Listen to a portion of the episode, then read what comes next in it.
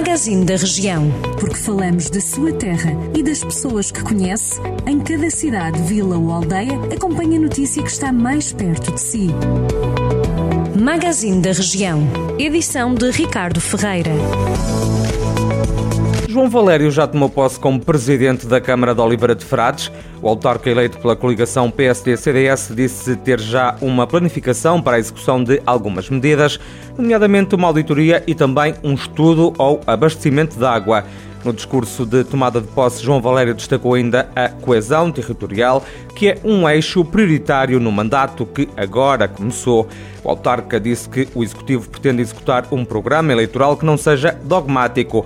No Salão Nobre, João Valério falou ainda da vontade de construir uma estratégia local de desenvolvimento que promova a fixação de jovens, mas também a captação de empresas. João Valério assume os destinos de Oliveira de Frades, conselho que foi governado nos últimos quatro anos por Paulo Ferreira, do Nós Cidadãos. Também já tomou posse o presidente da Câmara de São João da Pesqueira, Manuel Cordeiro. O autarca independente foi reeleito para o segundo mandato à frente da autarquia nas eleições de 26 de setembro. Em declarações ao Jornal do Centro, Manuel Cordeiro prometeu dar continuidade ao trabalho que tem vindo a desenvolver durante o primeiro mandato. Dentro das prioridades está a requalificação e o alargamento da Estrada Nacional 222, que serve São João da Pesqueira, mas também a aposta nos serviços de saúde. A Infraestruturas de Portugal efetuou esta terça-feira uma inspeção ao estado de conservação de duas pontes no IP3, o que implica um desvio temporário do trânsito entre Santa Combadão e Mortágua. Em comunicado, a empresa pública informa que a verificação técnica abrange as pontes do Vimieiro e de Santa Combadão, devendo o condicionamento ou tráfego decorrer durante o período da manhã.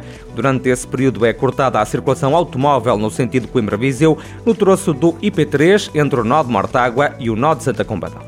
O município da Guiar da Beira vai realizar a oitava edição do certame gastronómico dedicado ao Míscaro, já nos dias 27 e 28 de novembro.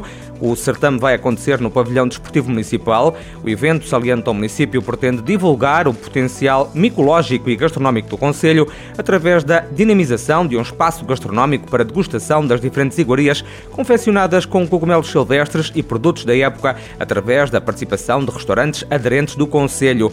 Durante dois dias, o pavilhão Ginó Desportivo Municipal vai também ser palco de várias atividades e muita animação.